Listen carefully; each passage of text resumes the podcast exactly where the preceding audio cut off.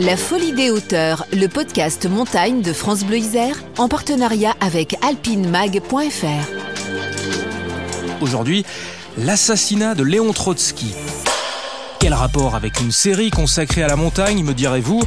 Eh bien l'arme du crime, car le créateur de la 4 internationale a été tué d'un coup de piolet en pleine tête. Mais comment cet outil, considéré comme le plus fidèle ami de l'alpiniste, a-t-il pu être mêlé à une telle affaire? Et quel a été l'itinéraire de ce piolet? Par quel curieux hasard s'est-il retrouvé dans la main de l'assassin?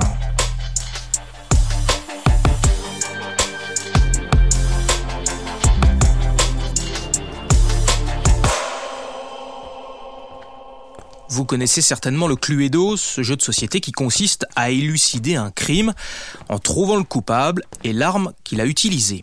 Dans l'affaire qui nous occupe aujourd'hui, la victime n'est pas le docteur Lenoir, mais un certain Lev Davidovich Bronstein, plus connu sous le nom de Trotsky. Pour ce qui est du coupable, je tue le suspense tout de suite, il s'agit d'un dénommé Ramon Mercader. Mais revenons à l'arme du crime. Que trouve-t-on dans la boîte de Cluedo? La clé à molette? Le poignard? Ah, la corde. Ça, ça fait bien partie de la panoplie de l'alpiniste. Je continue. Le pistolet, le chandelier et la matraque. Quand il a été arrêté, Ramon Mercader avait sur lui un couteau et un revolver, mais il a utilisé le piolet, qui lui ne se trouve pas dans la boîte de Cluedo. Remontons le temps jusqu'à l'été 1940.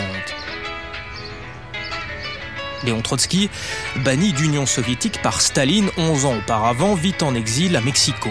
Il occupe avec sa famille et ses collaborateurs une villa située au numéro 45 de la Calle Vienna, au sud de la ville. Le 20 août, vers 17h30, le tueur, Ramon Mercader, se présente à l'entrée de la résidence. Les vigiles le laissent passer. Ils connaissent le jeune homme, il est déjà venu plusieurs fois.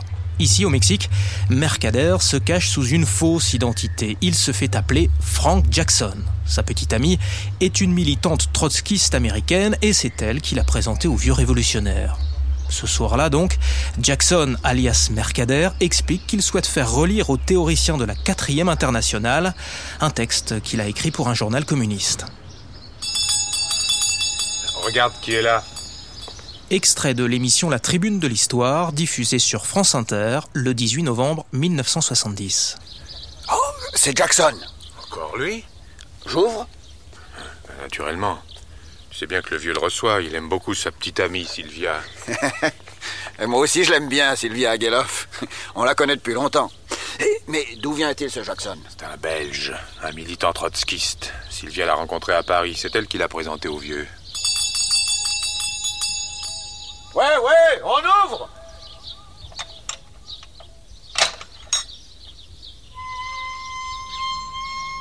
Sylvia n'est pas avec vous? Non, pas aujourd'hui. Vous savez, le vieux est en train de travailler. Je lui apporte un article. Il m'attend. Bon, allez, venez avec moi. La porte s'ouvre, Trotsky est assis à son bureau. 1917, Léon Trotsky est avec Lénine l'un des principaux instigateurs de la révolution d'octobre en Russie. Il met sur pied l'armée rouge qui, en 1921, écrase la révolte des marins de Kronstadt. Malade, Lénine se retire du jeu. Staline fait alors main basse sur le Parti communiste et s'oppose à Trotsky qui souhaite exporter la révolution à l'étranger. Staline, de son côté, défend l'idée du socialisme dans un seul pays. En 1929, le divorce entre les deux hommes est consommé. Trotsky est expulsé du RSS, commence alors pour lui une vie d'errance.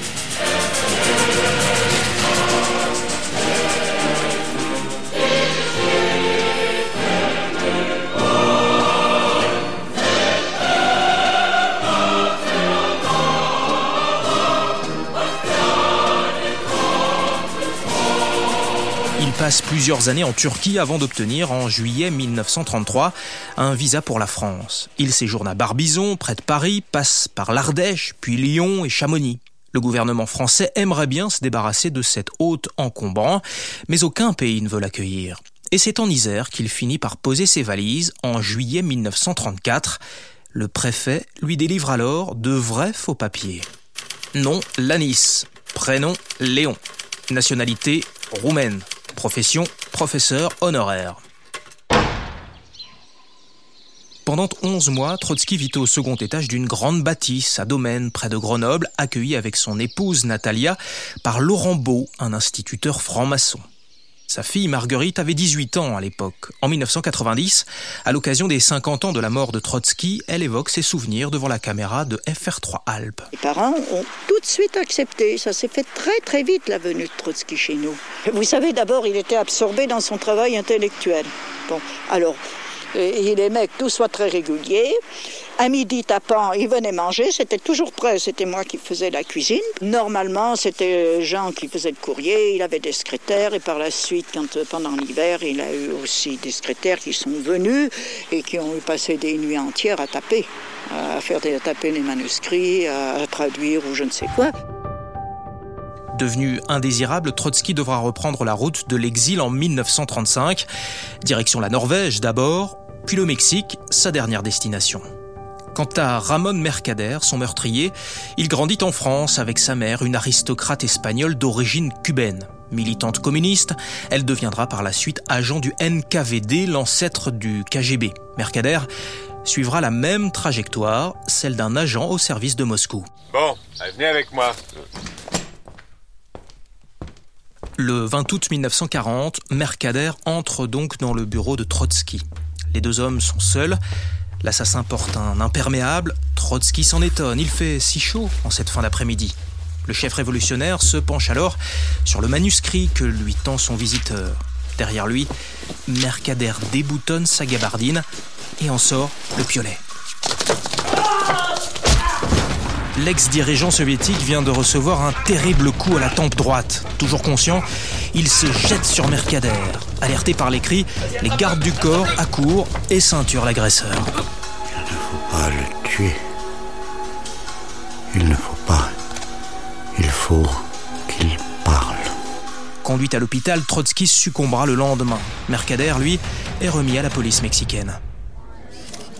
Au cours d'une conférence de presse, les enquêteurs exhibent le fameux piolet encore taché de sang. Drôle d'arme du crime. Mais pourquoi le meurtrier s'en est-il servi alors qu'il avait sur lui un pistolet et un couteau? Pour le revolver, ça peut se comprendre. Un tir aurait immédiatement alerté les gardes.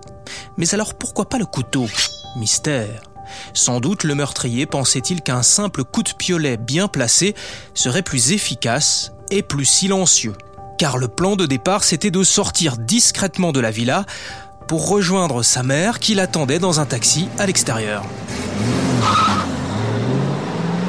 Même s'il ne fait aucun doute que Mercader a agi pour le compte de Staline, il n'a jamais livré le nom de ses commanditaires. L'agent du NKVD est condamné par la justice mexicaine à 20 ans de prison. Quant au piolet, il disparaît de la circulation. Mais d'où vient donc ce piolet D'Europe, sans doute. On peut même dire, sans trop risquer de se tromper, qu'il a été forgé dans les Alpes où il est couramment utilisé pour gravir les pentes de glace.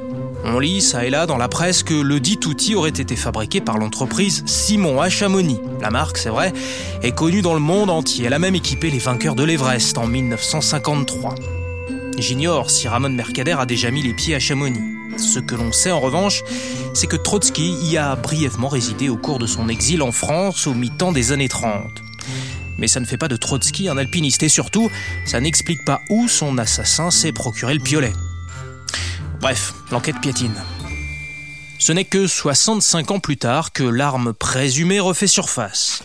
En 2005, une certaine Anna Alicia Salas annonce publiquement qu'elle met en vente le piolet qui a servi à tuer Léon Trotsky. Elle affirme l'avoir hérité de son père, Alfredo Salas. Le capitaine Salas était policier en poste au commissariat de Mexico et il aurait reçu le piolet en guise de cadeau de départ à la retraite. Et pendant des décennies, sa fille va donc le conserver sous son lit. Volkov, le petit-fils de Trotsky, veut réaliser un test ADN pour vérifier qu'il s'agit bien de l'arme du crime. En échange, il demande à la fille d'Alfredo Salas de faire don de la relique au musée consacré au fondateur de la 4e internationale. Anna Alicia Salas refuse et Volkov exprime des doutes sur l'authenticité du piolet. C'est ici qu'entre en scène l'américain Keith Melton. Il est historien, auteur de nombreux livres sur l'histoire de l'espionnage. C'est aussi et surtout un collectionneur. Nous l'avons joint au téléphone. J'ai passé plusieurs décennies à chercher ce piolet. Je suis allé à Moscou, à Mexico plusieurs fois. J'ai contacté tous les enquêteurs de la police encore en vie. Et puis, un matin, au petit déjeuner, j'ai reçu un appel de San Francisco. C'était un collègue et il m'a dit Tu as vu que le piolet était réapparu à Mexico dans une conférence de presse? Alors là, j'ai laissé en plan mon petit déjeuner, je suis allé dans mon bureau me connecter à Internet et j'ai trouvé l'article. J'ai noté le nom du journaliste de l'agence AP qui l'avait écrit et je lui ai envoyé un message pour lui demander de me mettre en contact avec Anna Alicia Salas, la dame qui avait tenu la conférence de presse. Elle m'a répondu dans la journée et je me suis envolé pour Mexico. Ça a été le début d'une période de négociation qui a duré quand même trois ans. Il faut bien voir que le piolet qui a servi à tuer Trotsky est peut-être l'arme la plus emblématique du XXe siècle. La mort de Trotsky, à l'échelle mondiale, a eu même davantage de retentissement que l'assassinat de Kennedy une vingtaine d'années plus tard.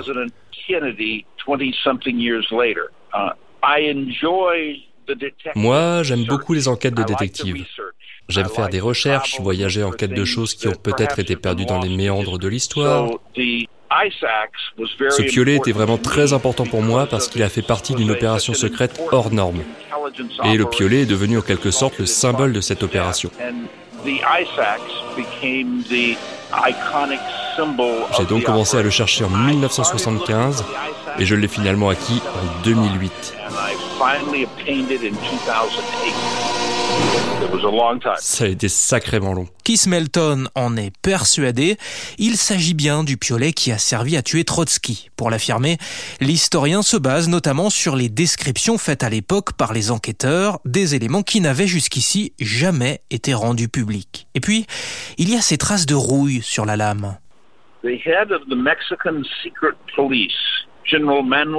Lors de la conférence de presse d'août 1940, le chef de la police secrète mexicaine, le général Manuel Núñez, tenait au-dessus de sa tête un morceau de corde au bout duquel pendait le fameux piolet. C'est la photo de l'époque la plus complète et la plus précise dont on dispose. Le général Manuel Núñez montre à la foule une empreinte digitale imprimée sur une tache de sang. Alors, euh, on ne sait pas s'il s'agit du sang de l'assassin, Ramon Mercader, ou celui de Trotsky, mais il y a cette empreinte sur la lame. Aujourd'hui, sur le piolet, on peut voir distinctement une trace de rouille. Comme personne ne l'a touché depuis le crime, on sait donc que c'est le sang qui, en séchant, a rouillé l'acier.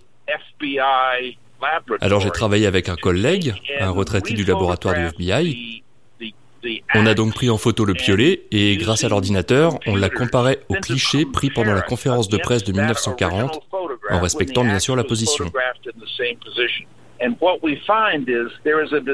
Ce qu'on a constaté, c'est que la forme dessinée par les grains de rouille présents sur la lame correspondait précisément au contour de l'empreinte photographiée en 1940.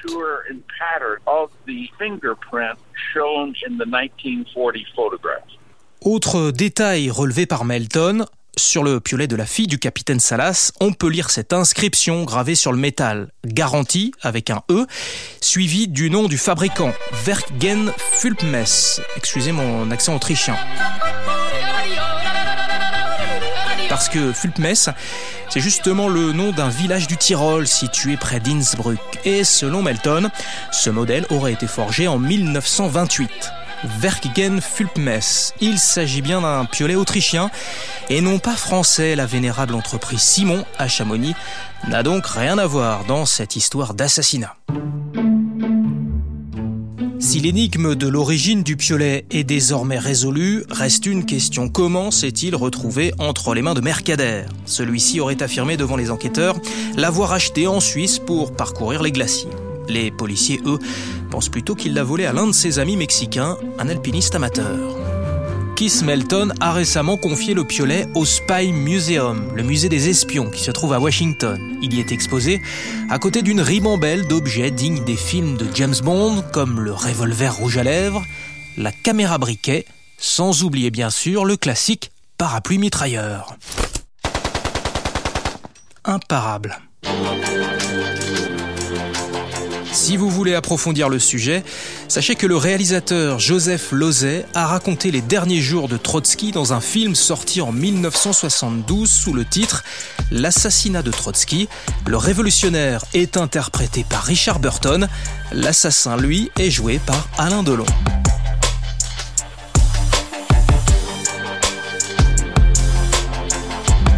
La Folie des hauteurs, le podcast montagne de France Bleu Isère, en partenariat avec alpinemag.fr. Le piolet de Trotsky, réalisation Simon Berthier, récit Lionel Cariou. Merci à Keith Melton et aux documentalistes de l'INA.